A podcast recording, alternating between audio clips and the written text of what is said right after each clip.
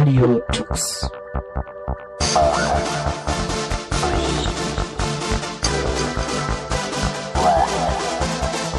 The German Linux Radio, the German Linux Radio.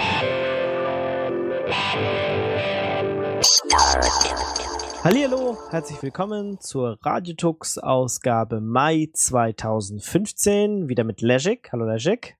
Hi. Und äh, wir haben es diesen Monat so ein bisschen verschlafen, uns irgendwie rechtzeitig mal um die Sendung zu kümmern. Deswegen auch äh, im Mai relativ spät die Sendung. Ich hoffe, ihr verzeiht uns das. Ähm, vielleicht kriegen wir das in den nächsten äh, Monaten mal wieder ein bisschen besser hin, aber nichtsdestotrotz, äh, wir haben es geschafft, die Mai-Sendung. Und zwar Legic hat sich mit Paketmanagern auseinandergesetzt ähm, und wir wollten mal so ein bisschen klären, ja, wozu braucht man die Paketmanager überhaupt? Was ist es? Paketverwaltung, äh, was ist DPKG, RPM, was sind die ganzen Aufsätze darauf? Was bringt es überhaupt und sowieso und überhaupt? Ähm, äh, dazu muss ich sagen, das ist auch immer was, was sich bei meinen Studenten ähm, immer ein bisschen schwer tun. Also ich halte ja eine Vorlesung Linux Grundlagen und da ist das immer sowas, was völlig anders ist, als sie es von Windows her kennen. Und äh, die meisten kapieren dann erstmal nicht, was sind jetzt überhaupt Pakete, was sind diese ganzen Repositories und überhaupt, vielleicht ist es ja auch gar nicht schlecht, mal so eine grobe Einführung zu haben, wozu, wie das Paketmanagement unter Linux überhaupt funktioniert, was es bedeutet und wie ähm, man das Ganze benutzt. Ja, was sind denn jetzt die Pakete? Wofür brauchen wir denn das? Wie funktioniert denn das, Logic? Sag mal. Ja, im Grunde genommen sind Pakete nichts anderes als äh, ja ähm, eine Möglichkeit, Software zu installieren auf Linux-Systemen. Das heißt, anstatt dass man irgendwo auf eine Webseite geht, dass man sich irgendeine Software raussucht, dann eine, Installationsdatei runterlädt und das Ganze installiert, hat man halt eine zentrale ein zentrales Paketmanagementsystem. Man kann es genauso vergleichen wie mit der Post. Man geht dorthin, holt sich sein Päckchen ab und in dem Päckchen steckt halt äh, die Software, die man haben möchte.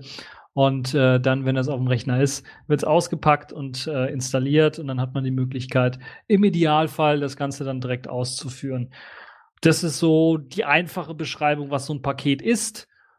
Im technischen Sinne ist es natürlich ein bisschen was ausgeklügelter. Da ist so ein Paket meistens ja so eine Art ZIP-Archiv oder TAR oder TAR-GZ-Archiv äh, oder sowas ähnliches.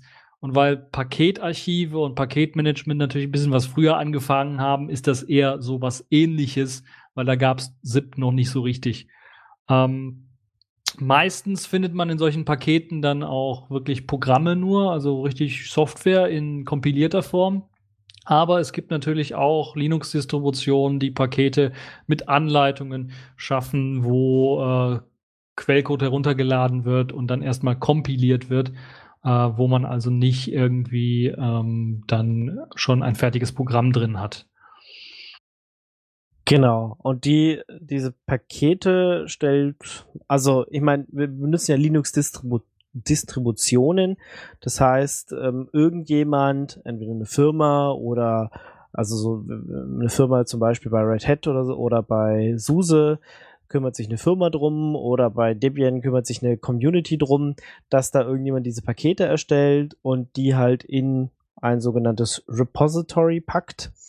Und ähm, dann kann ich mir aus diesem Repository die Pakete runterladen und lokal bei mir auf dem Linux installieren und habe halt dementsprechend auch schon eine Vertrauenskette, ne?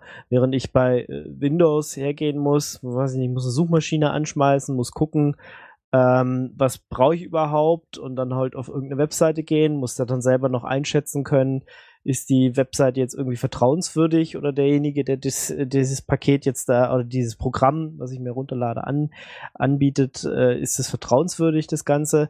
Installiere es dann, ähm, ja, manchmal so eine Exe doppelklickt man halt und dann kommt da so ein Installer und dann lässt man den irgendwie durchlaufen und dann hat man hoffentlich die gewünschte Software.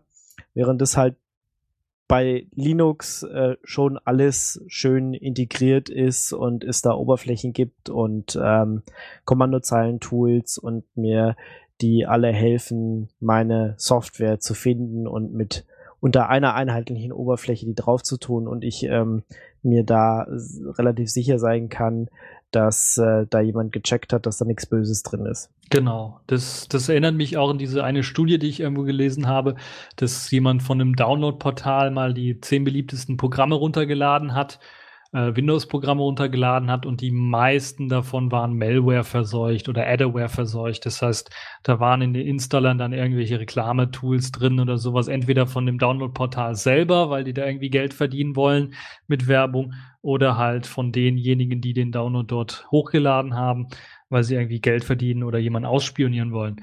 Das hat man bei den Linux-Paketmanagement-Systemen halt nicht so, weil wirklich jede Linux-Distribution auch ihre eigene Softwarequelle pflegt. Das heißt, die prüfen vorher, was kommt für eine Software rein. Für jede Software, für jedes Paket gibt es einen Maintainer. Äh, das heißt, einen, der verantwortlich ist für diesen Inhalt des Paketes und dafür, dass das Paket ständig aktualisiert wird, auch mit Sicherheitsaktualisierungen versorgt wird. Und natürlich setzt dieser Paket-Maintainer dann auch seine Unterschrift, seine Signatur, seine digitale an das Paket im Idealfall. Und das sorgt halt dafür, dass man zum einen natürlich, wenn man das runterlädt, das Paket das überprüfen kann, kommt es wirklich von der sicheren Softwarequelle, kommt es wirklich von dem Paketbetreuer oder ist das auf dem Weg irgendwie ausgetauscht worden von der NSA oder so? Hm, das ist also schon äh, ein wichtiges Feature, das auch schon zu Anfangszeiten von äh, den Linux-Distributionen mit eingebaut ist. Und natürlich der Weg, wie man Software installiert, ist natürlich auch ein viel einfacher und leichter. Äh, nicht ohne Grund will jetzt auch Microsoft auch diesen Weg gehen und Apple ist ja auch den Weg gegangen, zentral alles über einen Software Store quasi zu machen. Und äh, dieser Software Store bei Linux heißt halt eben Paketmanagement oder Paketverwaltung, weil man halt eben nicht so sehr auf das Kommerzielle ausgelegt war, gerade zu Anfangszeiten, sondern eher darauf, wie kriegt man Software schnell und einfach äh, gut verteilt. Hm. Ja, das ist so das ja, ähm, ein, eines der allergrößten, äh, äh, der allergrößten Errungenschaften, die äh, von Unix oder Linux so kamen. Also aus meiner Sicht zumindest.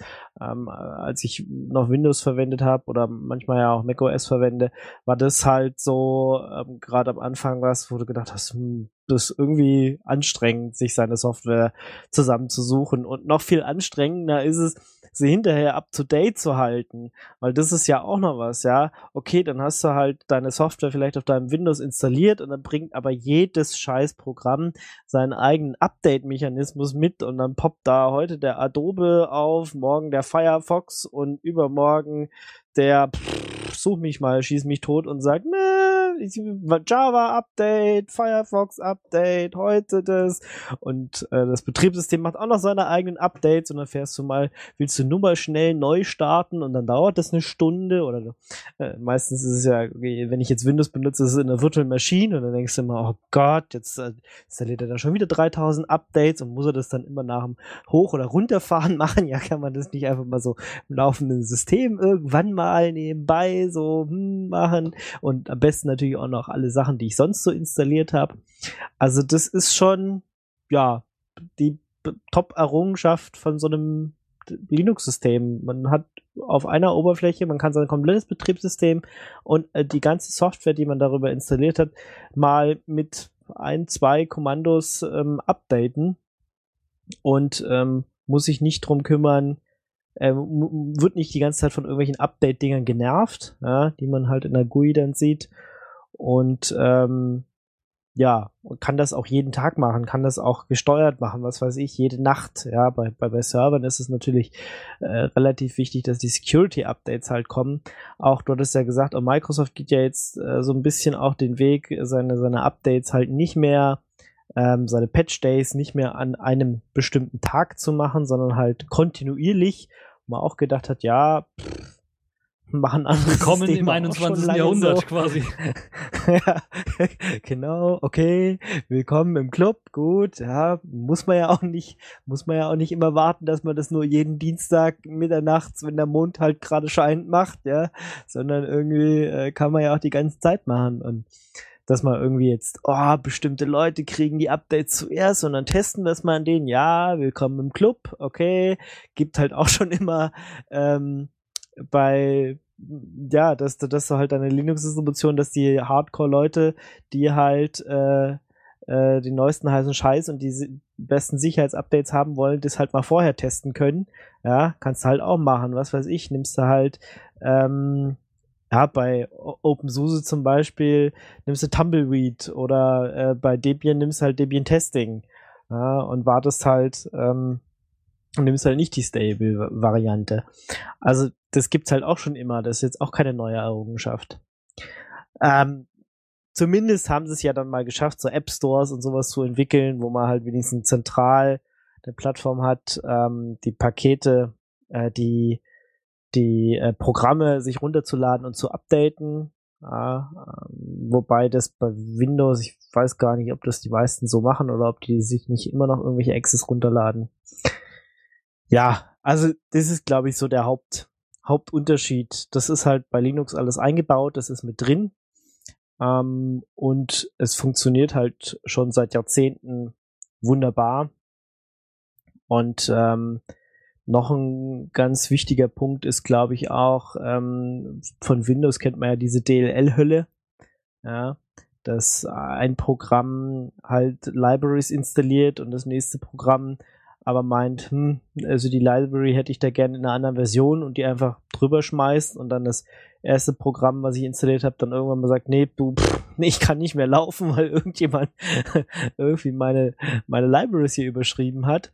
Und auch die Probleme habe ich natürlich nicht, wenn ich einen äh, guten Paketmanager habe und ähm, mein, mein Distributor da aufgepasst hat, dass das alles stimmt. Ich glaube, noch schlimmer ist, dass bei den Programmen ja auch meistens alle Bibliotheken mitgeliefert werden, die das Programm selber braucht. Und dadurch wird das Programm halt relativ groß. Und wenn wir hier zum Beispiel eine Bibliothek, was weiß ich, VB Script oder sowas in Version 3 oder 6 oder was auch immer hat, äh, haben bei, bei Windows Anwendungen und äh, wir haben zehn Programme davon installiert, dann liefert jedes Programm diese DLL aus. Und dann hast du halt natürlich enormen Speicherplatzverlust. Und das ist auch einer der Vorteile von Paketmanagementsystemen unter Linux oder weshalb das auch zentral in der DNA von jeder Distribution quasi drin ist, weil jede Distribution ist durch oder mit Hilfe von Paketen aufgebaut. Also das ganze System, was man, wenn man das auf die Festplatte installiert, ist quasi durchdrungen von Paketen, die da schon installiert sind. Und das ist natürlich bei den Systemen oder bei dem im Vergleich zu Apple und zu Microsoft natürlich ganz anders. Die haben da ihre eigenen äh, Systeme und die werfen dann ihre App Stores da drauf quasi on top. Und äh, das andere ist natürlich, dass diese App Stores nicht so wie Paketmanagementsysteme funktionieren. Sie bieten zwar einen zentralen Ort, aber diese DLL-Hölle, die du angesprochen hast, dass da einfach äh, jedes Programm seine eigene Bibliothek ausliefert, das hat man dort nicht beseitigt. Und das ist eines der größten äh, Vorteile gewesen und musste ja auch erfunden werden unter Linux, weil eben, äh, wenn ich mich richtig dran erinnere, als das richtig entwickelt wurde und in den 90ern die ersten Distros hochkamen, war halt das Runterladen im Internet immer noch ein Akt. Man musste sich mit dem Modem einwählen, auf einem bestimmten Server connecten und dann Sachen runterladen. Und deshalb mussten natürlich diese ganzen Pakete oder Programme möglichst klein sein und da konnte man sich einfach nicht leisten, dass man dann ein, eine Bibliothek, eine Library quasi dann mehrmals auf dem Rechner hat oder mehrmals runterladen muss. Und deshalb hat man es aufgeteilt, Programme in einem Paket, Bibliotheken in einem Paket. Und wenn zwei Programme die gleiche Bibliothek brauchen, muss ich die Bibliothek nur einmal runterladen. Und wenn ich sie schon installiert habe, dann muss ich, äh, wenn ich mir das Paket runterlade, wo das Programm drin steckt, muss ich mir dann nicht nochmal die Bibliothek runterladen, sondern es wird automatisch erkannt. Das hat sehr, sehr viele Vorteile, wovon wir immer noch profitieren, enorm viel Speicherplatz gewinnen auf der Festplatte und natürlich weniger Bandbreite, weniger Downloads, die wir äh, dann äh, an, ja, anfertigen müssen. Und natürlich dann auch ein sauberes System im Endeffekt, weil halt eben nicht multiple Libraries irgendwie im System rum, rumliegen, sondern man halt irgendwie nur eine Bibliothek hat. Genau. Und alle Pakete, die die benutzen wollen, darauf abgestimmt sind. Ich meine, es kann trotzdem sein, dass ich ähm, zum Beispiel Qt 4 und Qt 5 auf dem System habe.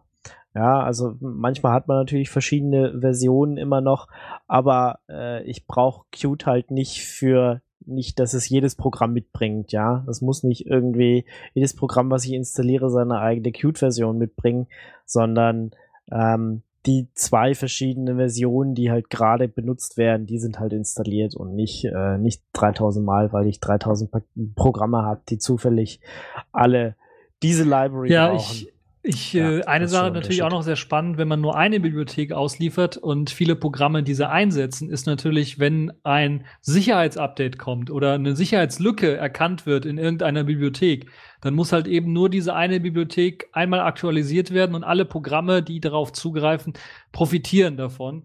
Und das ist ein enormer Vorteil, weil da muss nicht jedes einzelne Programm, wenn beispielsweise OpenSSL wieder rumspinnt oder sowas, muss dann nicht jedes Programm neu gepackt werden und dann muss man warten, eventuell, dass der Hersteller da irgendwie das Programm gegen die neue OpenSSL-Version packt oder sowas, sondern das ist alles direkt ähm, einfach möglich. Das kann jeder Linux-Distributor quasi selber machen, wenn er eben eine Bibliothek einfach austauschen möchte, ein Update installieren möchte oder sogar ein Update backporten möchte. Das heißt, da ist ein Bugfix oder sowas für eine Bibliothek rausgekommen. Dann hat man auch die Möglichkeit, wenn man äh, irgendwie auf Git sieht, da hat einer einen Patch dafür gepostet. Der ist zwar noch nicht offiziell drin, aber das ist jetzt schon so wichtig, dass wir das mit einbauen wollen. Dann wird man einfach den Patch nehmen und hat dann die Möglichkeit, ähm, weil man halt für seine Paketquelle selber zuständig ist und nicht auf jemanden anderes warten muss, diesen Patch schon reinzunehmen und dann äh, die Bibliothek zu fixen. Hm. Ja. Und selbst äh, wenn es nicht der Paketmanager macht, könnte ich es ja immer noch selber machen. Ja, ich könnte mir natürlich auch äh, das Paket äh, äh, auseinandernehmen, patchen, neu kompilieren ähm, und alles äh, tun und machen, wenn ich, wenn ich das dann, äh, wenn ich da fähig dazu bin, um das genau. zu tun. Gut, also Ziel äh, ist auf jeden Fall ein sauberes, wartbares äh, System zu haben. Und ähm, ja, das ist, glaube ich, einer der wichtigsten Punkte, die so ein, so ein Paketmanager mitbringt. Dann gehen wir vielleicht mal drauf ein, was, was es für verschiedene Paketverwaltungen so unter Linux gibt. Also es gibt ja sehr viele. Wir werden uns jetzt nur mit, mit, mit den paar wichtigsten beschäftigen. Ähm, also die wichtigsten Paketverwaltungen, die es so gibt, sind die Package, das ist das, was Debian, Ubuntu und deren Derivate verwenden. RPM, das ist das, was OpenSUSE, was Red Hat verwendet. Äh, steht ja auch für Red Hat Package Management System. Nicht, nicht mehr ganz, Na, aber stand mehr. ganz zu Anfang dafür. Und äh, wurde eben ja. maßgeblich von Red Hat entwickelt. Ist, glaube ich, sogar der Standard von freedesktop.org, wenn ich mich recht entsinne. Und dann gibt's natürlich diverse Frontends für eben äh, die Package und RPM, die das Ganze noch ein bisschen erleichtern sollen. Es gibt noch Pacman äh, bei Arch Linux, es gibt noch Emerge bei Gentoo und äh, Zipper bei ähm, OpenSUSE, apt-get, Aptitude, äh, Yum, DNF ganz neu bei Fedora mit drin. Und on top auf den allen quasi sitzt dann noch PackageKit das dann äh, quasi aus dem ganzen Chaos der Pakete äh, Verwaltungen dann nochmal äh, ein, ein einheitliches System schaffen möchte. Aber ich glaube, wir sollen nochmal ansprechen, was so, warum wir dann so eine Paketverwaltung eigentlich brauchen, warum es da jetzt nicht nur bei den einfachen Tools wie die Package oder RPM bleibt, weil die einfach nur blöd ein Paket installieren können, sondern man braucht auch, wenn man halt so Pakete und also Programme in Paketen und äh, Bibliotheken voneinander trennt, braucht man natürlich auch irgendwie Informationen zu Beziehungen zwischen Paketen und die nennt man halt Abhängigkeiten. Und deshalb wurden halt eben solche Frontends entwickelt wie apt-get, Aptitude, ZipperYum, DNF, Pacman und PackageKit, um eben auch diese ganzen Abhängigkeiten auflösen zu können. Ganz zu Anfang, als man angefangen hat mit Linux und Paketmanagement, war das sicherlich sehr einfach, weil da waren nur einfache Abhängigkeiten dort drin. Aber mittlerweile gibt es halt immer komplexere Programme, die nicht nur auf eine Bibliothek setzen, sondern auf multiple Bibliotheken setzen. Und dann ist es halt sinnvoll, dass halt eben so ähm, ein ja, Auflösemechanismus, ein Auflösealgorithmus da existiert, der einem halt auch ermöglicht, dann Programme und die Abhängigkeiten ordentlich zu installieren, aber dann natürlich auch zu deinstallieren. Das heißt, wenn ich Programm Y installiere und das zieht mir dann äh, Abhängigkeiten Z äh, bis D oder so runter, dann möchte ich, wenn ich das Programm deinstalliere und diese ganzen Abhängigkeiten, die es runtergezogen hat, nicht mehr brauche, weil kein anderes Programm auch diese Bibliotheken braucht oder diese Abhängigkeiten braucht, dann muss es halt auch einen Mechanismus geben, der mir erlaubt, dann die ganzen Abhängigkeiten auch wieder zu entfernen.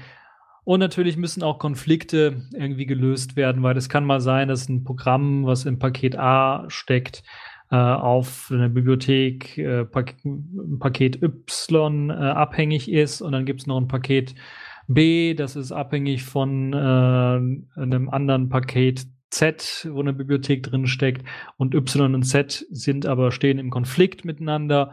Und dann muss halt irgendwie ähm, eine Lösung gefunden werden. Und dafür sorgt halt eben auch die Paketverwaltung und äh, mittlerweile sogar auch recht mächtige ähm, Lösungsalgorithmen, beispielsweise LibSolve ist so ein Algorithmus, der, glaube ich, vornehmlich von OpenSUSE entwickelt worden ist für Zipper und der mittlerweile auch bei Fedora in DNF Einzug erhalten hat und in vielen anderen Distributionen auch, der halt äh, dann äh, dafür sorgt, dass solche Konfliktsituationen äh, aufgelöst werden können. Und äh, das ermöglicht heutzutage einfach das problemlose Installieren und äh, Löschen von Paketen. Hm. Genau, also das, was man meistens ja benutzt, also wenn man jetzt auf der Kommandozeile bleibt, so apt-get, äh, update oder aptitude update äh, und dann halt die Installationsvarianten davon, die greifen halt unterliegend immer auf dpkg oder rpm äh, zu und lassen die natürlich die Installation machen, aber haben halt diese Schicht ringsrum, um halt die Abhängigkeiten mitzuinstallieren und halt diese solche Konfliktlösungen zu machen. Deswegen benutzt man halt meist die, ja, sehr, sehr selten muss man wirklich, ja, dpkg-i machen und ein Paket ähm, per Hand installieren. Meistens will man sie ja auch aus dem Internet direkt haben und äh, jemand, der halt sich gleich darum kümmert, dass das Paket hinterher auch oder das Programm, was ich mit dem Paket installieren will, auch gleich tut und nicht, dass es mir sagt, yo, ist ja schön, dass du mich installieren wolltest, aber ich hätte auch gern noch die drei Libraries und die Basisfunktion da hinten und das und das. Kümmere dich mal bitte per Hand drum, dass das alles funktioniert. Das natürlich wäre wär natürlich schade. Ja, genau. Deshalb hat man halt solche ne? Tools, die einem helfen. Ich glaube, wir sollten noch ein bisschen vielleicht was genauer auf Pakete eingehen, auf, den, auf die Archive, weil wir jetzt die Package und RPM so ein bisschen angesprochen haben und gesagt haben, ja, die machen nichts anderes als Pakete auspacken. Äh, da sollte man vielleicht äh, ja darauf eingehen. Wir haben ja ganz zu Anfang gesagt, im Grunde genommen sind diese ganzen Pakete nichts anderes als Archive, ZIP-Archive, TGZ-Archive oder so ähnlich. Nur das hat natürlich ein bisschen früher angefangen. Bei RPM beispielsweise hat man ähm, ganz früh angefangen. Ich weiß nicht, ob du dich noch erinnerst an die ganz, ganz frühe Unix-Zeit. Äh, das init-rd wurde, glaube ich, bis vor kurzem auch noch darin gepackt. Sind sogenannte CPIO-Archive genutzt worden, um Sachen zu packen. Und aus dem Grunde ist oder benutzt RPM heutzutage auch immer noch die alte Technologie, äh, diese CP, äh, CPIO-Archive. Die werden natürlich jetzt mit neueren äh, Sachen komprimiert, also gzip oder sogar XZ wird benutzt, um das Ganze noch ein bisschen was kleiner zu machen.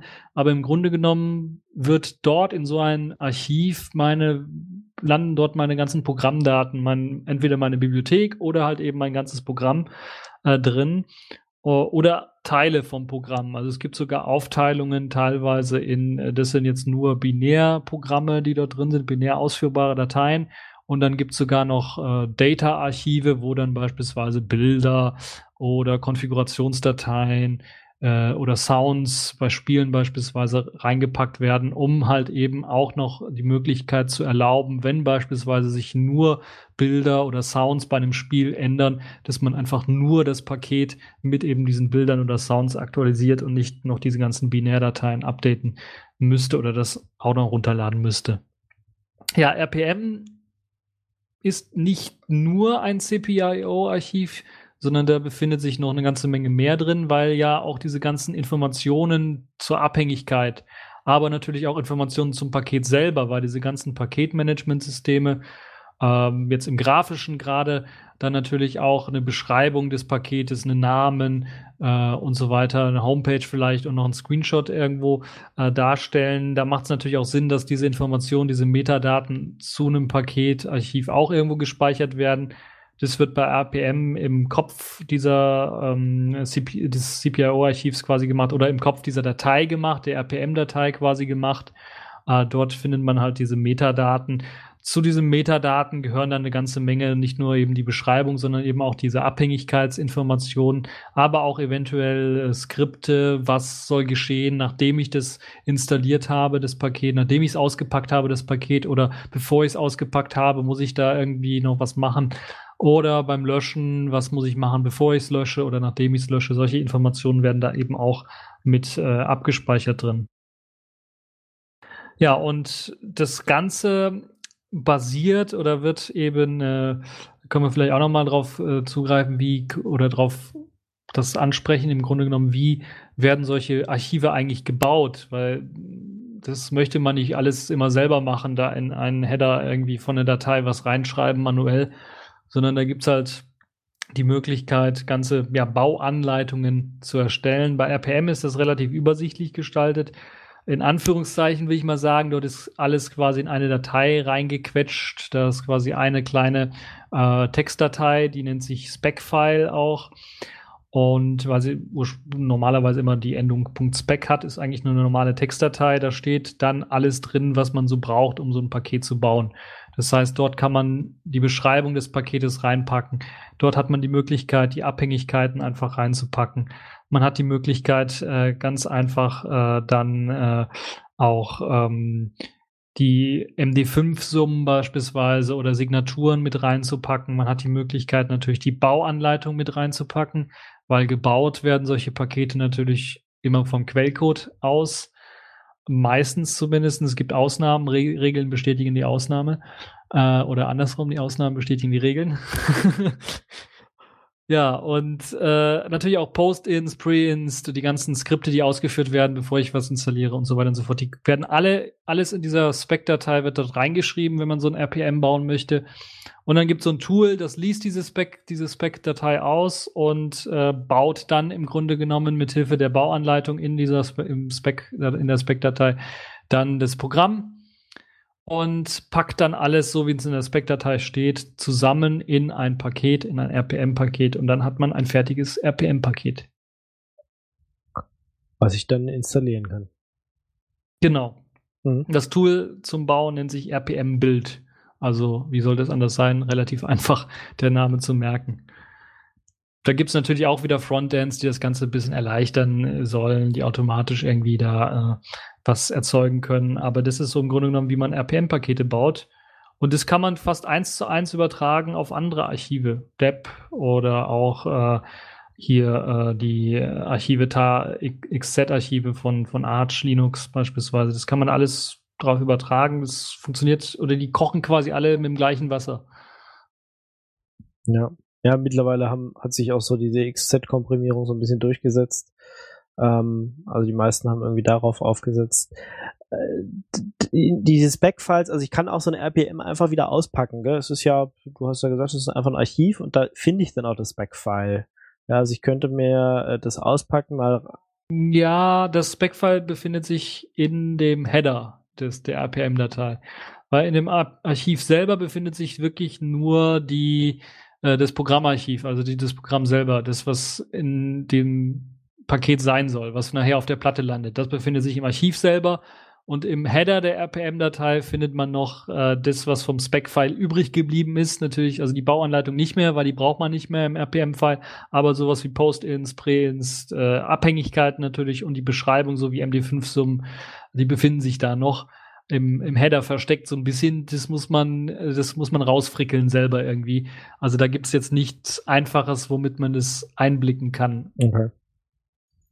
Gut, das ist bei DEP-Archiven ein bisschen mhm. was anderes, weil DEP benutzt da ein R-Archiv.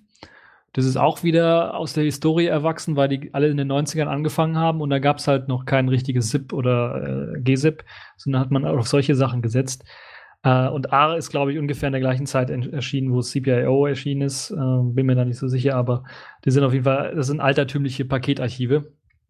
Und in diesem R-Archiv gibt es dann, und das ist das, was das Step-Format wahrscheinlich so groß gemacht hat, weil es ein bisschen flexibler ist. Dort gibt's dann äh, gzip oder bzip2 oder xz komprimierte weitere Archive. Die sind aufgeteilt in zwei Archiven. Einmal für die Metadaten selber. Das heißt, da findest du äh, ein Archiv, wo sich das sogenannte Control-File befindet, wo die Beschreibung des Programmes, die Abhängigkeit des Programmes drin ist du kriegst in dem Archiv natürlich auch wieder hier Post-Inst, Pre-Inst, Post-RM oder Pre-RM-Dateien. Ähm, also die Skripte, die beim Installieren ausgeführt werden oder beim Löschen respektive. Und dann hast du noch ein separates Archiv, wo dann nur die Programmdaten drin sind, also wie eben beim RPM das CPIO-Archiv. Und hier bei den Dep-Archiv hast du halt eben auch die Möglichkeit, weil das nicht irgendwie im Header sich befindet, sondern du dein eigenes Archiv für die Metadaten hast, natürlich dieses Archiv separat auszupacken und dann kannst du reinschauen. Du kriegst zwar auch nicht die Bauanleitung, äh, weil die wird da nicht reingepackt, weil man sie nicht braucht. Deshalb wird die doch nicht reingepackt.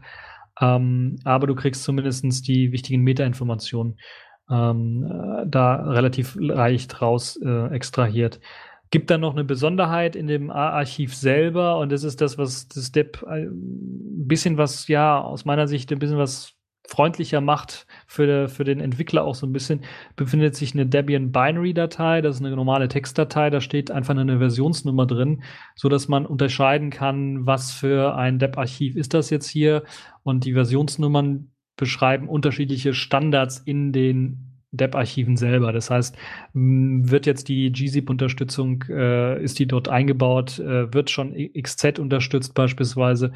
Das hat schon ist, ist schon eine Relevanz, gerade für Paketmanagement-Systeme, dann da mal reinzuschauen und dann vorher zu wissen, okay, das benutzt jetzt den und den Standard, das heißt, ich muss das so und so auspacken oder so und so installieren. Uh, und das hat RPM so nicht ganz so. Und äh, da gibt's quasi im Header noch paar Versionsgeschichten, aber das ist äh, alles ein bisschen was rudimentärer gehalten als äh, bei äh, beim Deb-Archiv. Okay.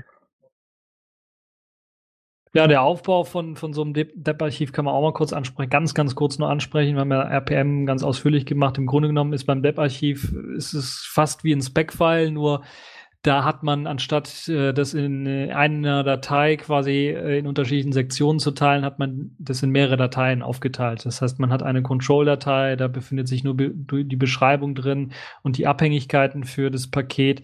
Man hat eine separate Rules-Datei, da befindet sich die Bauanleitung und man hat dann für Post-ins, Pre-ins, Post-rm und Pre-rm jeweils eine einzelne Datei rumliegen in äh, dem sogenannten Debian-Verzeichnis. Dort werden also diese ganzen Dateien abgelegt und man hat dann die Möglichkeit, mithilfe äh, von verschiedenen Skripts, die es dort gibt, Dep-Helper, Dev-Scripts, Step-Build, die Package, Build-Package, Uh, und so weiter und so fort, dann ein richtiges Archiv zu bauen. Das heißt, da wird diese Rules-Datei ausgewertet und dann wird aus dem Quellcode einfach ein, äh, eine binäre, binäre Datei geschrieben und dann werden einfach die binären Daten in eben äh, das äh, Paket, in das Archiv reingeschrieben.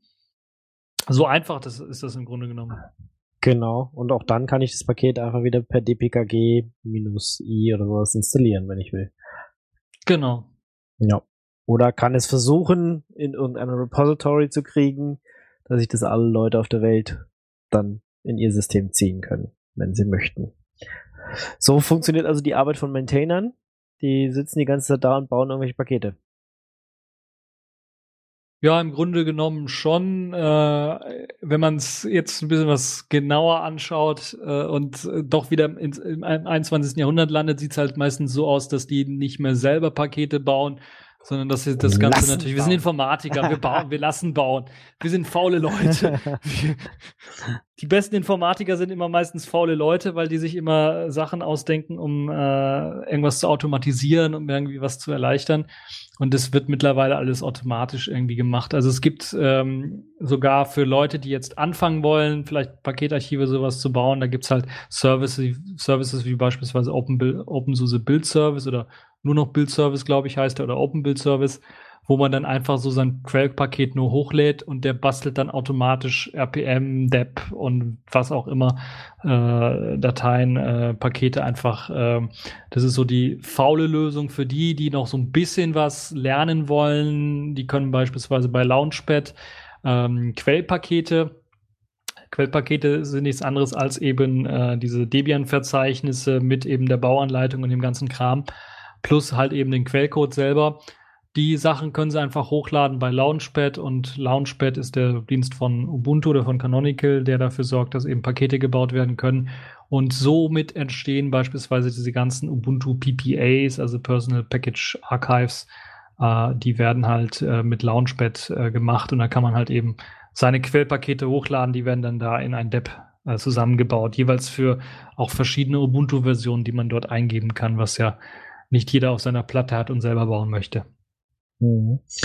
Neben dem DPKG und RPM, du hast es vorhin schon gesagt, äh, gibt es auch zum Beispiel bei Arch Linux auch nochmal auch ein TAR-Archiv, äh, was komprimiert ist. Äh, was ist da? Ist da noch irgendwas anders? Also das ist ein bisschen ein jüngeres System, ein jüngeres Paketmanagementsystem. Die haben natürlich äh, davon profitiert, dass die dann nicht so einen alten, altertümlichen Kram benutzen müssen wie AR oder CPIO, sondern sind direkt auf äh, neuertümliche Sachen umgestiegen, mittlerweile sogar auf XZ umgestiegen und haben ein ganz normales TAR XZ äh, Archiv, wo sie dann halt die ganzen Programmdaten reinpacken und ganze Metadaten oder sowas werden versteckt abgelegt in .install äh, oder .info-Dateien, wo dann halt äh, sich äh, die Informationen, beispielsweise Beschreibung oder auch Abhängigkeiten mit drin äh, befinden und in der .install-Datei dann beispielsweise die ganzen Post-inst, Pre-inst, äh, Pre-rm, Post-rm Skripte äh, interessant ist, wie das Ganze dann auch aufgebaut wird, weil das ähnelt dann doch, äh, also wie so ein TAXZ-Archiv überhaupt gebaut wird bei Arch Linux. Das ähnelt dann doch so ein bisschen mehr dem Spec-File, weil da wird eine Datei benutzt, die, die Package-Build-Datei, wo so wie beim Spec-File in unterschiedlichen Sektionen, in dem Fall sind es, glaube ich, Bash-Funktionen, weil das wird durch die Bash, glaube ich, ausgewertet, äh, man die Möglichkeit hat, dann äh, eine Bauanleitung für eben äh, dort reinzupacken, für, für das Programm. Äh, die ganzen Post-Install, Pre-Install-Sachen können als äh, äh, Funktion dort reingepackt werden wobei handelsüblich man das eher in eine separate Datei reinpackt, also die .install-Datei oder wirklich eine eigene Post- oder Pre-Inst äh, benutzt und die dann einfach äh, ein, mit einbinden kann. Ähm, ja, MD5-Summen werden äh, dort gespeichert äh, und natürlich hat man so nette Funktionen, weil das Ganze über die Bash ausgewertet wird, dass man sogar sagen kann, okay, ich nehme nur diese Package-Build-Datei und habe keinen weiteren Quellcode, der daneben liegt, sondern in der Package-Build-Datei habe ich eine Funktion, die sagt mir, wo der Quellcode liegt. Und heutzutage ist es halt so, dass Quellcode meistens auf Git oder SVN-Servern noch liegt. Nee, doch meistens auf Git-Servern. Und äh, dann sieht halt so aus, dass dann halt der Git-Befehl dort drin steht und dann kann halt eben oder die Git-Adresse dort drin steht und beim Bauen wird dann automatisch immer das aktuellste Snapshot von Git genommen und äh, dann daraus ein tar-xz-Archiv gebaut. Das ist also so der, der Vorteil, dass man ein moderneres Paketmanagementsystem bei Arch Linux auch wirklich hat, was natürlich auch viele Vorteile hat, weil äh, es gibt zum Beispiel das AUR, das äh, Arch User Repository. Da findet man manchmal sogar nur Pakete, die halt eben diese Package-Builds beinhalten.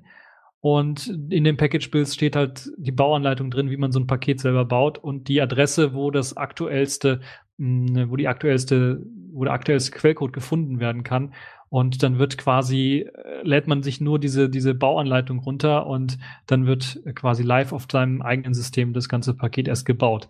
Es hat Vor- und Nachteile. Vorteil, man kriegt immer den neuesten heißen Scheiß.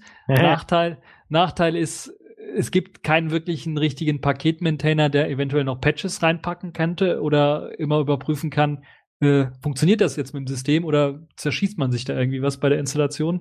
Also der das so ein bisschen pflegt. Es gibt natürlich einen, der pflegt das Skript, aber der sorgt halt dafür, dass das, äh, dass die Adresse, der, des, äh, des, die Git-Adresse stimmt oder sowas. Aber das war es dann auch schon. Weil du ja auch da noch Patches dann reinmachen könntest. Also ganz oft ist dann halt äh, was weiß ich, lädt er sich erst den Quellcode runter und dann führt er noch ein paar Patches aus und dann wird es erst kompiliert. Genau, das kann Aber man ja, machen, es ja. muss, muss halt jemand maintainen und ganz oft findet man irgendwelche, ja, ver, ver, ver, ver, verwaisten Pakete, die halt keinen Maintainer mehr haben und dann ist das natürlich schade. Aber jeder ist da willkommen und kann äh, einfach ein Paket adopten, annehmen ne, und sagen, hier, das betreue ich jetzt und ähm, dann auch mitmachen natürlich bei Arch Linux. Wie auch bei allen anderen Paketen, äh, bei, bei allen anderen Distributionen, wenn man mitmachen möchte, ist man überall herzlich willkommen und kann natürlich auch Maintainer für ein bestimmtes Paket werden. Ja, eine, eine wichtige Sache, die mir noch einfällt, wenn ich das mal so ein bisschen vergleiche mit den altertümlichen Paket, äh, ich nenne sie mal altertümlichen Paketmanager, also RPM und, und DEP-Paketen, da hat, ja, da hat man wirklich darauf geachtet, dass so ein Maintainer auch ein wirklicher großer Job war. Bei Arch habe ich eher so das Gefühl, man möchte schnell Pakete bauen und da ist, also Patches findet man auch, hast du, hast du ja gesagt, aber nicht allzu oft findet man solche Patches, weil halt irgendwie die Patches upstream landen und man dann upstream neu kompiliert. Aber das, was mir sehr häufig aufgefallen ist, dass man ähm, vielleicht auch aus Bequemlichkeit bei Arch Linux eher dazu übergeht, zu sagen, okay, wenn ich es im Quellcode habe, dann kompiliere ich ihn komplett und habe dann ein Paket. Und bei Debian oder bei, ähm, äh, bei OpenSUSE oder bei Fedora oder bei RPM-basierten Distros hat man es meistens so, ich nehme den Quellcode, kompiliere das, analysiere das, was kann man aufteilen, noch weiter in Unterpakete. Also ich habe ja das Spiel angesprochen, beispielsweise, wo man Sound- und Audiodateien in ein separates Paket packt und Binärdateien in ein separates Paket. Aber es gibt natürlich noch viel, viel mehr bei Programmen oder auch gerade bei Bibliotheken ist es meistens so, dass man neben der Binärdatei natürlich auch die Informationen kriegt wie die Header-Dateien, wenn man selber was kompilieren möchte. Und das wird bei RPM und bei DEP meistens aufgeteilt in Devil oder in Dev-Paketen. Also da kriegt man separate Pakete, Entwicklungspakete sogenannte. Und die muss man sich installieren, wenn man wirklich was selber kompilieren möchte oder gegen diese Bibliothek entwickeln möchte. Das sorgt dafür, dass natürlich das Paket ein bisschen was kleiner ist, das nur die Binärdatei enthält. Und bei Arch Linux, du kannst mich alles. da korrigieren, da ist aber meistens alles drin. Da ist, sind sogar Debugging-Symbole ja. drin und dadurch wird natürlich so ein Paket deutlich größer, als das äh, bei Deb oder RPM der Fall ist. Und das sorgt zumindest bei mir so ein bisschen für so ein Gefühl, die sind da ein bisschen was fauler. Aber ich weiß nicht, ob das stimmt. Ja gut, ist natürlich, ähm, zum, sonst muss halt zwei Pakete jeweils maintainen. Einmal das mit Devil und einmal, also einmal das normale und einmal da, wo die Devil-Sachen drin sind und dann eventuell noch das mit Debug-Symbolen. Ähm, das ist halt, ja, auch ein bisschen übersichtlich. Also Arch Linux, sie sind halt weniger Leute, dann äh, muss man halt an einer oder anderen Stelle ein paar Einschnitte machen und äh, darum hat sich halt keiner gekümmert. Ich meine, ja, Festplatten sind halt auch größer geworden und dann ist das vielleicht auch alles nicht mehr so wichtig gewesen. Kommt vielleicht auch hinzu, aber äh, muss man halt hier und da mal Abstriche machen vielleicht. Das hat natürlich auch Vorteile, weil man muss dann, wenn man was kompilieren möchte, jetzt dann nicht irgendwie Devil-Pakete oder Dev-Pakete rumsuchen, sondern kann dann einfach loslegen mit Kompilieren. Das macht sich auch das AOR zunutze, äh, um solche Sachen dann auch wirklich zu kompilieren. Aber ich glaube, AOR ist nicht das Thema, oder? Nee, nee. Ähm, gut, also jetzt haben wir mal die äh, grundlegenden Paketsysteme ähm, zumindest ein paar Mal besprochen. Sollen wir nochmal auf die verschiedenen Frontends eingehen? Oder, ja, wir können noch auf die Frontends also, eingehen. Also es gibt, äh, wir haben ja schon angesprochen, UpGet, Aptitude, Zipper, Yum, DNF, Pacman und dann auch PackageKit. Die machen nichts anderes, als wirklich Paketauflösung zu machen. Die gucken, wo ist jetzt hier die Abhängigkeit. Äh, die Programme, die das Paket XYZ braucht und laden die dann auch gleichzeitig auch noch äh, herunter und installieren die dann auch. Und sind auch in der Lage dann äh, zu merken, wenn halt eben äh, ein Paket deinstalliert worden ist, was viele Abhängigkeiten hat und diese ganzen Abhängigkeiten aber nicht gebraucht werden von einem anderen Paket, das dann zu entfernen. Und ich glaube, gerade Zipper und jetzt das neue DNF, die basieren auf dieser libsolve-Bibliothek, die sind da besonders mächtig. Also ich erinnere mich, dass ich da, als ich mal OpenSUSE Tumbleweed äh, mal vergessen hatte, da eine Testingquelle äh, drin hatte und die hat irgendwie eine Testing-Version von GNOME bei mir installiert, dann war das halbe System zerschossen. Da konnte ich mit Zipper ganz einfach die Quelle äh, raus, also löschen quasi die Softwarequelle und dann einfach ein Dist-Upgrade machen von der normalen Softwarequelle von Tumbleweed und es hat dann dafür gesorgt, dass ähm, das Ganze ordentlich äh, wieder downgegradet worden ist. das ja. ist gut, gell? Das Ja. ist wirklich einer der großen Vorteile von solchen Paketmanagementsystemen und gerade von den modernen. Also da muss man wirklich äh, Zipper und DNF loben. Aptitude ist auch so eine modernere Variante für, für Ubuntu oder Debian. Also wer das mal ausprobieren möchte, kann das da auch mal benutzen. Das hat auch manchmal mh, wirklich, es versucht intelligent zu sein, das versuch, versuchen die alle und bietet dann meistens nicht nur eine mögliche Lösung für ein Problem, also ein Abhängigkeitsproblem oder sowas, sondern mehrere und man kann sich dann seine ideale Lösung dann raussuchen. Das klappt relativ ordentlich, wobei äh, man, also ich deutlich schon sagen muss, es gibt bessere Systeme als apt-get oder Aptitude. Also Zipper und DNF Ach, sind, sind besser. Upget hat mich die Woche wieder Upget hat mich die Woche wieder genervt. Das sagt dann immer, hm, also ich habe ja Version X, äh, aber nur XY kann installiert werden. Und du denkst, äh, Moment, nee, äh, ich habe die Quelle gerade rausgenommen und du könntest jetzt einfach das richtige Paket nochmal runterladen und es wäre okay. Aber nein, ich musste dann echt nochmal komplett durchgehen und äh, die äh, letzte Abhängigkeit, die irgendwo noch drin war, extra nochmal purgen, dass es dann richtig funktioniert hat. Also da an der Stelle ist tatsächlich so ein Zipper besser. Der würde dann einfach äh, alles nochmal durchgehen und neu installieren. Und Upget hat dann darauf bestanden, nee, ja, äh, du willst das installieren, aber das und das is, is going to be installed, sagt er dann immer wieder. Und du denkst, nee, eigentlich nicht.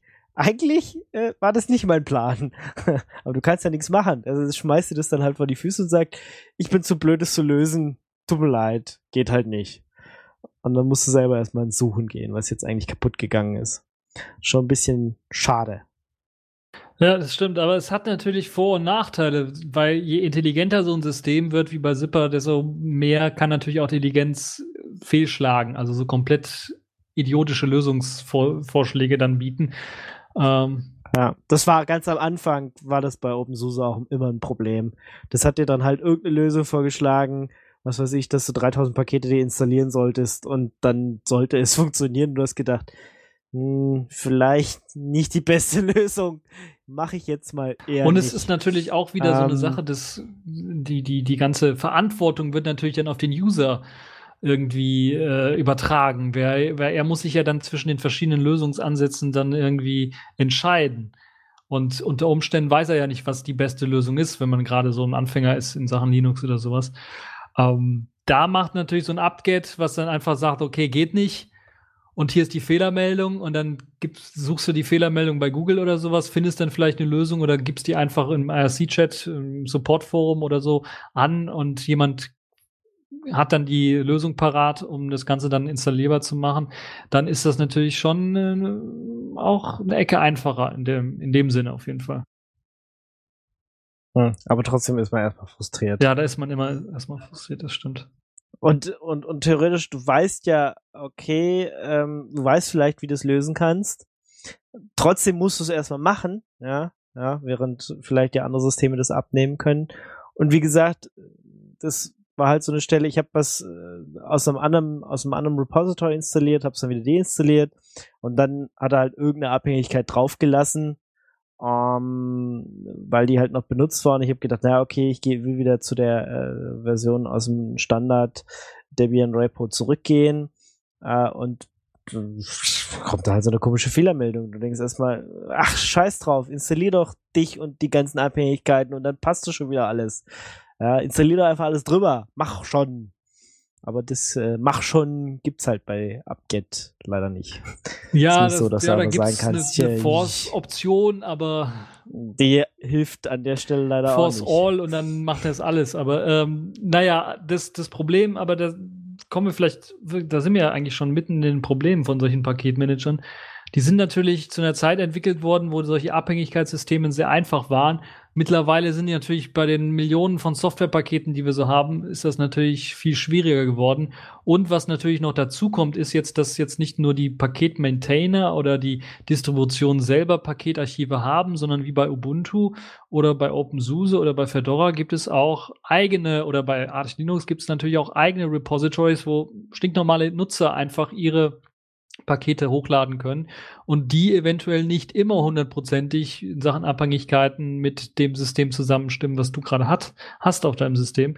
Und da kommen wir zu so Einschränkungen wie beispielsweise, dass man halt irgendwie Dateien nicht überschreiben kann, die in einem anderen Paket drin sind.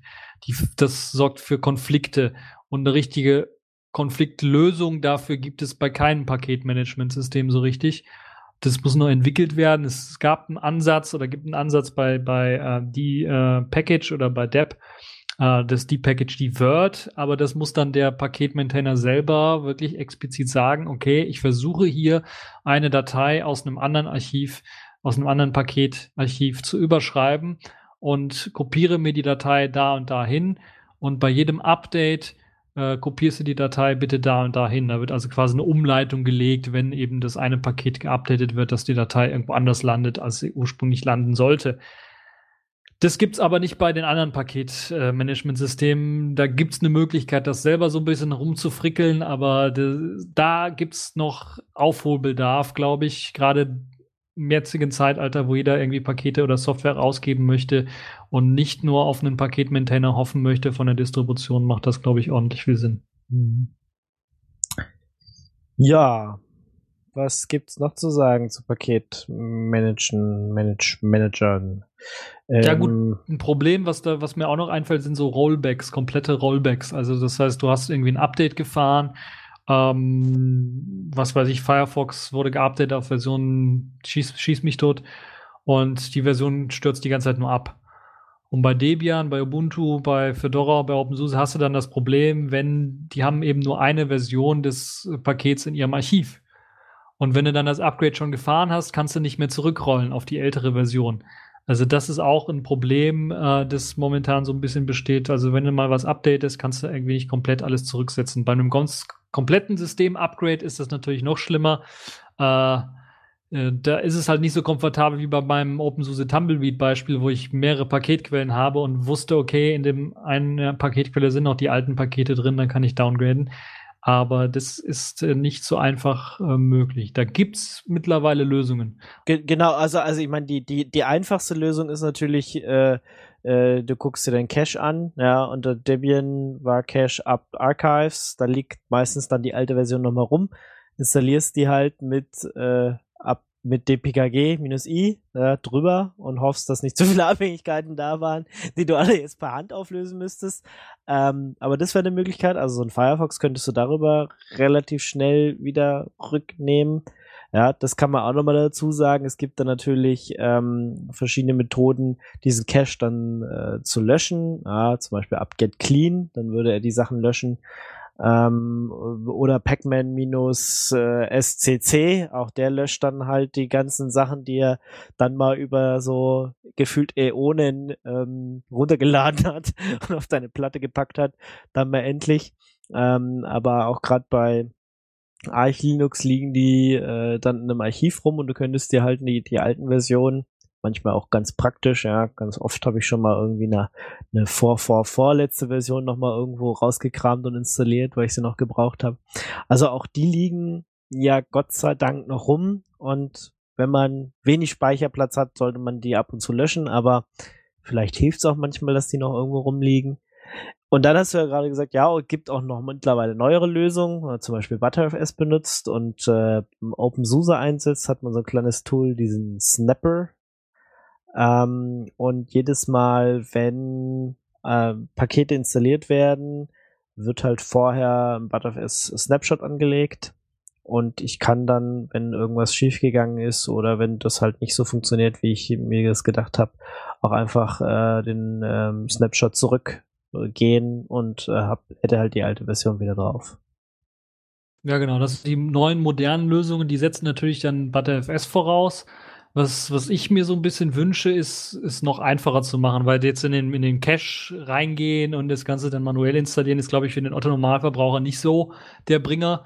Es gibt äh, bei Debian beispielsweise gibt's äh, Snapshots oder snapshot.debian.org. Da sind sogar alle alten Pakete, die jemals in Debian irgendwie mal veröffentlicht worden sind, egal ob Testing, Unstable äh, oder Experimental, sind dort alle zu finden und man kann die sogar einbinden also per Dep-Zeile als Softwarearchiv einfach einbinden, um beispielsweise, wenn man gerade Debian SID-Benutzer ist, auf einem bestimmten Stand einfach zu bleiben und nicht ständig Rolling Updates zu bekommen. Das, was mir so ein bisschen fehlt, ist halt die Integration in den Paketmanager selber. Und ich bin mir sicher, Arch oder andere haben sicherlich auch solche alten Archive, wo dann halt noch so Pakete zwischengespeichert hm. werden. Eventuell. Schön wär's. Ja, ja, bei Arch habe ich das nicht gefunden. Ich musste mal nämlich ähm, so eine ältere Version. Also ich meine, das ist natürlich ein Rolling Release, gell? Und äh, wenn du dann mal seinen Laptop irgendwie so zwei Jahre hast liegen lassen und dann noch updaten willst, äh, schwierig bis unmöglich. Äh, da wäre es halt cool, gerade bei Eichlings so ein, so ein altes, ja, einen alten Paketstand sich runterladen zu können, aber ich habe es damals nicht gefunden. Also ich wüsste nicht, dass es sowas gibt. Ja, auf jeden Fall, so etwas braucht es auf jeden Fall, aus meiner Sicht zumindestens neben dieser Lösung, das über Dateisysteme zu lösen und, und äh, sowas, sondern muss es eine Möglichkeit geben, meinetwegen auch, dass, äh, bevor ich ein Update mache, dass der Paketmanager selber einfach die Pakete, wenn die nicht mehr im Cache liegen, einfach, weil der kann ja, der weiß ja, wo die Dateien rumliegen für ein Paket, einfach die Pakete nochmal neu baut und dann irgendwo im Zwischenspeicher behält. Wenn was nicht funktioniert, kann man einfach ein Rollback machen. Bei äh, Yum oder bei DNF mittlerweile ist es äh, teilweise eingebaut, wobei, glaube ich, die benutzen auch ButterFS dafür. Bin mir da nicht so sicher, äh, was das Rollback da angeht, aber das ist alles noch, glaube ich, so eine Zukunftsvision. Ähm, und da müssen noch die Tools vernünftig entwickelt werden. Bei OpenSUSE ist es jetzt Snapper, ist ein eigenes Tool. Es ist äh, äh, bindet sich dann in Zipper mit ein, irgendwie als Skript, aber da muss halt noch äh, aus meiner Sicht das Ganze noch ein bisschen was besser gelöst werden bei allen. So ein bisschen. Da kommen wir vielleicht auch zur Zukunftsvision oder zur Vorausschau. Was wünschen wir uns von diesem ganzen Paketmanagement-System? Hast du irgendeinen Wunsch, was besser laufen sollte bei solchen Paketmanagern? Puh, gute Frage. Also spontan fällt mir nichts ein. Die Richtung ist äh, auf jeden Fall die richtige. Also so äh, gerade bei mit, mit ButterFS Integration und und Rollback und sowas. Ähm, manchmal wäre es halt noch schöner, tatsächlich eine Oberfläche zu haben, so ein bisschen wie bei Ubuntu, ja, wo du ähm, schnell mal ein paar, also oder ein Programm auswählen kannst und installieren kannst. Ich glaube, da können ähm, die Distributionen schon noch ein bisschen was, was besser machen, um da so Einsteiger abzuholen. Ähm, natürlich, wenn man auf die, an die Stelle gehen will, äh, auch kommerzielle Pakete einzubinden.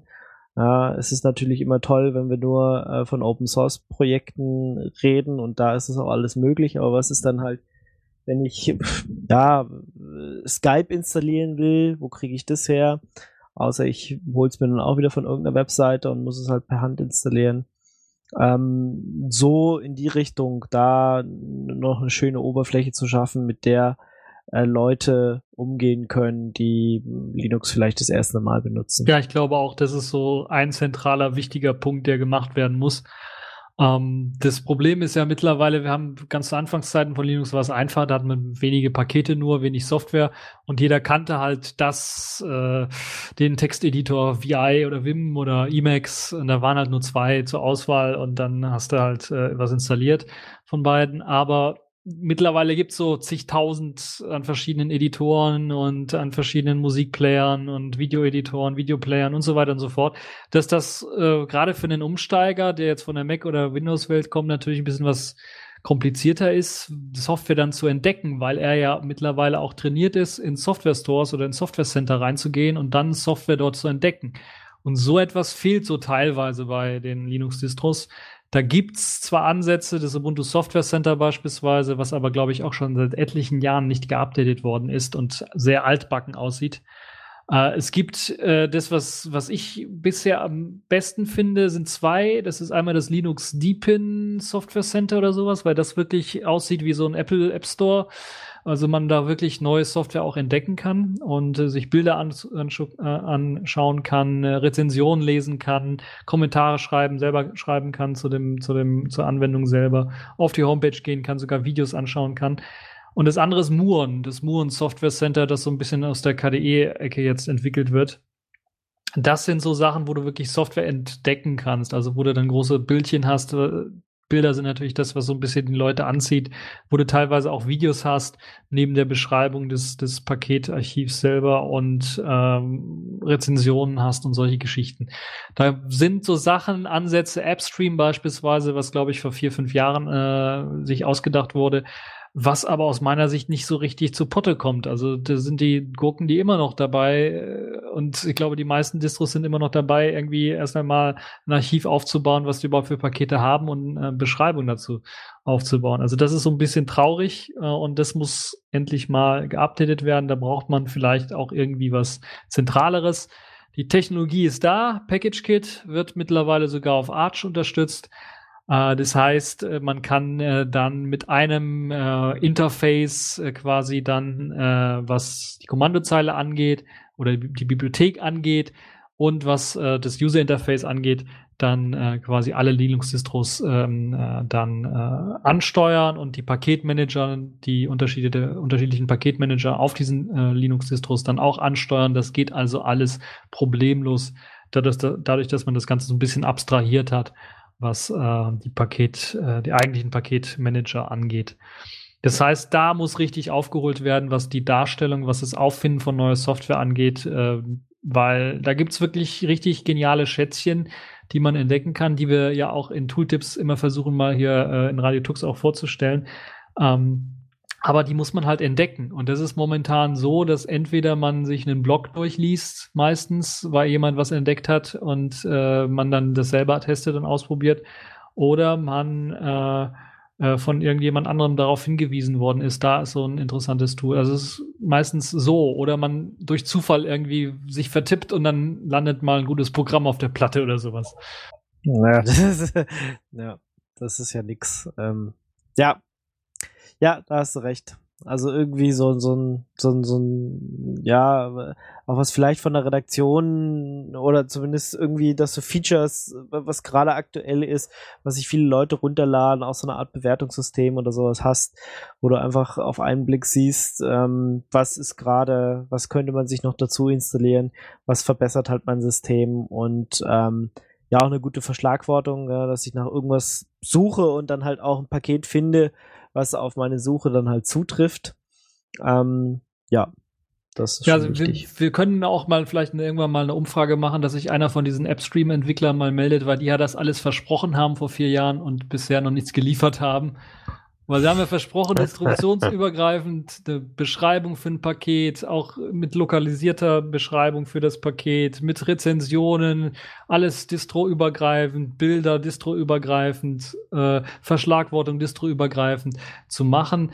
Äh, distroübergreifend heißt jetzt in dem Fall, die nehmen die beste Lösung, die es dann bei irgendeiner Distro schon gab und benutzen die einfach. Also bei Screenshots beispielsweise Debian Screenshots ja okay. ist okay aber ich sehe bisher ja. noch keinen richtigen Paketmanager, der darauf setzt. Und es sind jetzt schon vier Jahre.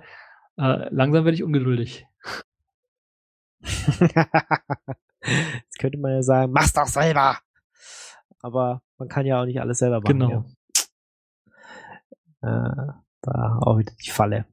Ja, ja. Also ich meine, ich bin natürlich auch so ein Typ, der äh, für, für den das jetzt nicht so super wichtig ist, weil ich es alles auf der Kommandanzeile machen kann. Aber ähm, manchmal stöbert man ja doch auch so gerne, so wie man sich zum Beispiel auf der Wikipedia einfach verliest. Ja, man fängt irgendwo an zu lesen und denkt, ach, da könnte ich noch draufklicken und da könnte ich noch draufklicken. Und das machst du halt in der Kommandozeile eher so weniger, ja. Nach dem Motto, hm, das Paket habe ich installiert, ach, was installiere ich denn heute noch? Ähm, da wäre so ein Paketmanager äh, wie ähm, oder so, so eine Oberfläche, die mir halt, was weiß ich, die, das, das Paket des Tages anzeigt, wo man dann einfach mal draufklickt und vielleicht könnte ich das ja auch noch gebrauchen. Ähm, schon ganz lustig. Und wie gesagt, gerade für Empfänger ähm, wäre das natürlich ein System, was man unbedingt braucht. Ja. ja, aber ich glaube, insgesamt sehen wir aber die Zukunft nicht so schwarz von Paketmanagementsystemen, oder? Weil wir hatten ja vorher mal angesprochen, so, dass die Paketmanagementsysteme so langsam abgelöst werden. Da gibt's halt so Docker oder da kommt halt äh, die Leonard Pöttering-Vision oder Ubuntu, Snappy, äh, solche Geschichten. Ich glaube, wir sehen da ein bisschen was positiver in die Richtung, dass diese Paketmanagementsysteme, so wie die jetzt sind, sich ja über Jahrzehnte, ich glaube über 15 Jahre jetzt schon richtig entwickelt haben und dass die, äh, dass wir jetzt auf einem hohen Niveau schon angelangt sind und jetzt auf dem hohen Niveau rummeckern und dass wir dann, glaube ich, in Zukunft auch äh, Verbesserungen im Paketmanagementsystem sehen, dass das, dass das nicht so schnell weggehen wird. Dass das bisher und wahrscheinlich auch in naher Zukunft noch die idealste Lösung sein wird. Ja, sehe ich auch so. Also, wie gesagt, äh, die, die anderen Systeme, also Windows, Mac hatten ja und haben ja auch die gleichen Probleme. Die haben jetzt halt eine Lösung über so eine Art App Store gefunden, der halt in Teilen natürlich, weil er schöner aussieht und äh, für Leute, äh, die, die sich nicht gut mit äh, Systemen auskennen, leichter zu bedienen ist. Da muss jetzt Linux auch noch hinterher. Aber ansonsten hat es auf der Basis Paketmanager halt einfach schon, schon einen riesen Vorsprung, den die anderen halt gerade erst so aufholen. Und das muss man auch erstmal sehen. Ja, die, die armen Windows- und Mac-User der letzten Jahrzehnte, die tun mir eigentlich ein bisschen leid, weil die sind nicht in diesen Luxus gekommen, Pakete und das ganze System einfach so zu updaten mit einem, mit einem Befehl. Das ist schon ähm, bisschen traurig. Wir haben Mitleid ähm, mit euch. ja. äh, da, von daher äh, sehe ich auch nicht, dass das so schnell weggeht. Klar, wir hatten ja natürlich diese, diese App-Verzeichnisse, äh, Vision, die auch jetzt unter Linux vielleicht kommen könnte oder dass man halt alles in Docker-Container sperrt. Teilweise sind Speziallösungen, die halt für Server ähm, interessant sind, manche eher für den Desktop, ähm, aber bis sowas auch soweit ist, wird es noch eine Weile dauern. Wann, in welcher Sendung hatten wir darüber gesprochen? Ich weiß es schon gar nicht mehr. Wir hatten uns ausführlicher darüber diskutiert, äh, welche, welche, Versi welche Vision wir da interessant fanden. Aber ähm, das ist ja noch nichts, was, was jetzt zu sehen ist. Da werden noch ein paar Jährchen ins Land gehen und bis dahin sind äh, Paketmanager das, womit wir einfach jeden Tag arbeiten werden. Und das wird sich schon noch eine Weile halten. Was vor allen Dingen dann auch am stabilsten sein wird, weil ich kann mir vorstellen, dass die anderen Lösungen, wenn die entwickelt werden, natürlich auch so durch eine Entwicklungsphase laufen und wahrscheinlich dann auch paar Fehler wiederholen von dem, was man bei Windows, bei Mac äh, schon gesehen hat, was DLL, Hell und so weiter angeht, dass das da eventuell dann auch wieder auftaucht. Ja, also, Zukunft müssen wir uns, glaube ich, keine Sorgen machen. Paketmanager sind da, um zu bleiben. Genau, die bleiben uns erhalten, die Paketmanager. Und meistens funktionieren sie auch ganz gut. Genau. Und wenn es nicht funktioniert, hey, dann nehmt doch Linux vom Scratch, baut euch euer eigenes Zeug oder kompiliert Gentoo, alles selber, Gentoo. benutzt, benutzt, genau, ich wollte es gerade sagen, benutzt Gentoo halt oder LFS und ladet euch die, den Quellcode selber runter und kompiliert macht, selber. Macht, Habt, Ja, ihr, nicht habt ihr die will, Wohnung auch im macht. Winter immer schön warm, wenn ihr die ganze Zeit kompiliert? Genau, genau. Braucht ihr die Heizung nicht anschalten. Dann Ja, reicht der man hat- Lüfter des Rechners. Es ich mag ja Gentoo auch nicht so wegen dieser ganzen Kompilierungsgeschichte, aber es ist- hat natürlich auch Vorteile, ja, muss man auch ganz klar sehen. Und ähm, wer das will und sein System so hart performt, tun will und natürlich immer warme Füße haben möchte, der ist bei Gentoo sehr richtig und dem sind auch diese Paketmanager, die wir gerade äh, vorgestellt haben, herzlich egal. Ähm, und der kompiliert halt aus seinem KDE 5 äh, und sein LibreOffice einfach mal so hart durch. Und dann kann man auch mal zwei Tage warten. Ist ja auch scheißegal, gell? Ja. Ist halt so. Ich glaube, wir kriegen böse E-Mails von Gentoo-Nutzern, die uns dann erklären, warum Gentoo so gut ist. Warum man. Ja, und, und dass ich natürlich wieder den Fehler gemacht habe. Es gibt doch auch da Binärpakete. Ja, who cares? Ja, wenn ich Gentoo benutze, dann will ich natürlich auch alles selber kompilieren. Was sonst ist es ja Cheating. Das geht ja gar nicht. Ja. Ja. Aber hatet uns ruhig. Macht mal. Ist egal. Um jetzt, um jetzt Ich- auch nochmal die Arch- Arch-User ein bisschen zu, zu vergraulen, können wir ja sagen, äh, Gentoo Binary oder Gentoo für Arme, das ist quasi Arch. Weil das ist quasi Rolling Release mit Binaries. Ja, das ist okay. Ich mag Arch. ja, das ist gut. Deswegen benutze ich auch lieber Arch als Gentoo. Aber hey, jeder, dem, wie, wie ich, also jeder, wie er glücklich wird, gell? Äh, ist ja nicht, wir wollen ja hier niemandem irgendwas aufzwingen. Genau. Okay. Gibt es noch was zu sagen oder sind wir, sind wir soweit? Ich muss jetzt hier nochmal unser, unseren Spickzettel aufmachen. Ne, ich glaube, wir sind durch. Wir haben über die Zukunft wir geredet. Wir haben ein bisschen Blödsinn geredet, ganz zu Ende. Das heißt, wenn der Blödsinn anfängt, heißt es, so langsam sind wir am Ende. Genau. Und wenn ihr noch irgendwelche Ideen habt oder was wir vergessen haben, könnt ihr es natürlich wie immer in die Kommentare schreiben. Da freuen wir uns über äh, sowohl Kritik als auch äh, positives äh, Lob natürlich. Immer gern willkommen. Ja, gut. Dann Klappe zu auf Tod. Und ähm, das war die Mai-Sendung. Und wir hören uns dann nächsten Monat wieder, wenn wir es nicht verpeilen. Ja, hoffe ich doch. Dann ciao. Ciao.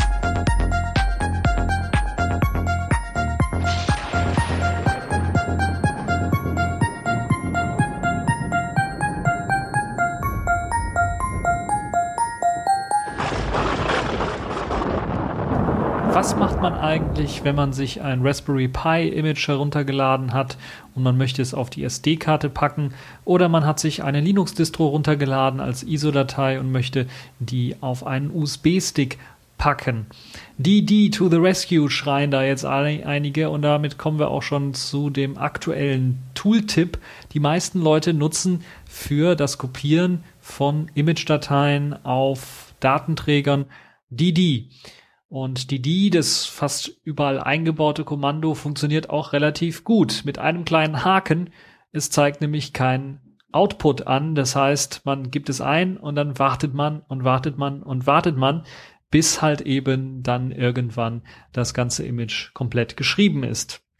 Da gibt es ein sehr, sehr nettes Tool, das ich euch diesmal vorstellen möchte. Das nennt sich DD Rescue und ist ein Tool, das ähnlich wie DD die Möglichkeit hat, von einem Eingangsimage ein Ausgangsimage Image zu schreiben oder von einer Eingangsdatei eine Ausgangsdatei zu schreiben, hat aber ein paar Funktionen und Fähigkeiten mehr und eines der nützlichsten Fähigkeiten und Funktionen, die ich bisher so gebraucht habe bei DD Rescue, ist tatsächlich, dass es auch einen Output anzeigt. Mir also ganz genau anzeigt, wie viel Megabyte, wie viel Kilobyte denn schon geschrieben worden sind auf meinen USB-Stick oder meine MicroSD-Karte, so damit ich weiß, so ungefähr, wenn ich weiß, das ISO ist 1,8 Gigabyte groß, das dauert noch so ungefähr so und so viele Minuten.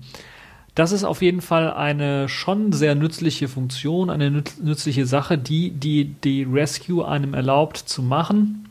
Das Tool kommt genauso wie sein ja, großer Bruder DD daher als Kommandozeilen-Tool. Das heißt, man muss es in der Kommandozeile benutzen. Es wird bei den meisten Distributionen als G DD Rescue als Paket angezeigt oder ist dort herunterladbar, weil es halt eben GNU DD Rescue ist. Aber der eigentliche Befehl lautet eben DD Rescue.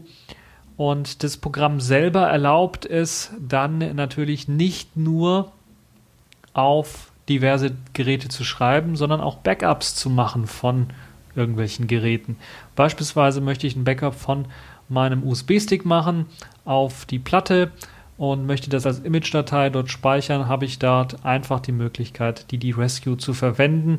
Und dann muss ich halt eben nur als Eingabe als ersten, als ersten Parameter dann meinen USB-Stick angeben und als zweiten Parameter dann das Image-File.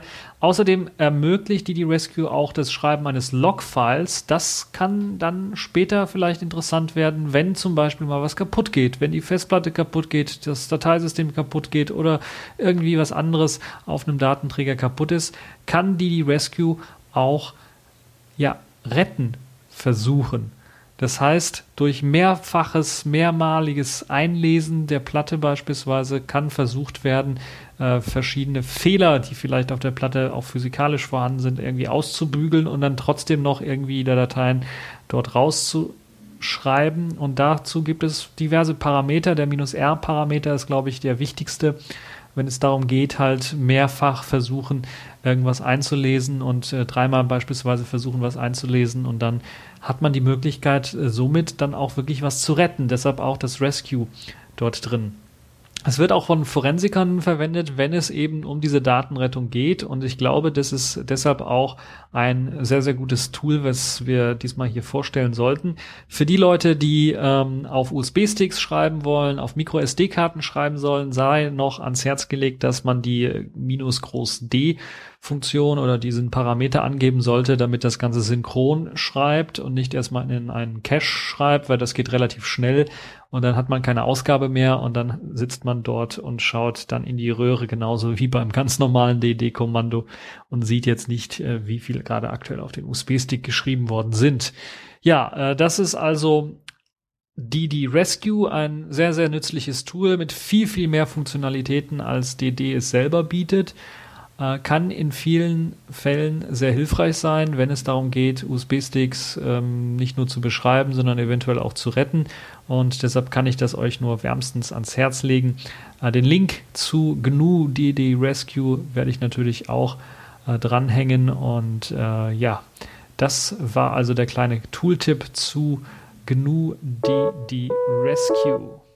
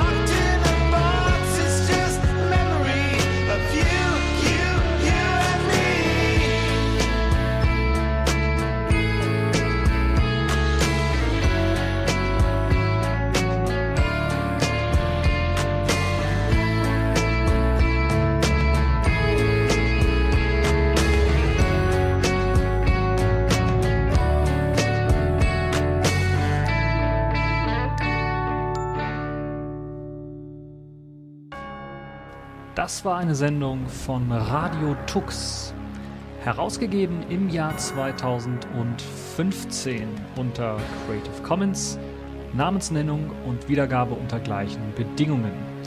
Lieder sind eventuell anders lizenziert. Mehr Infos auf radiotux.de. Unterstützt durch Manitou.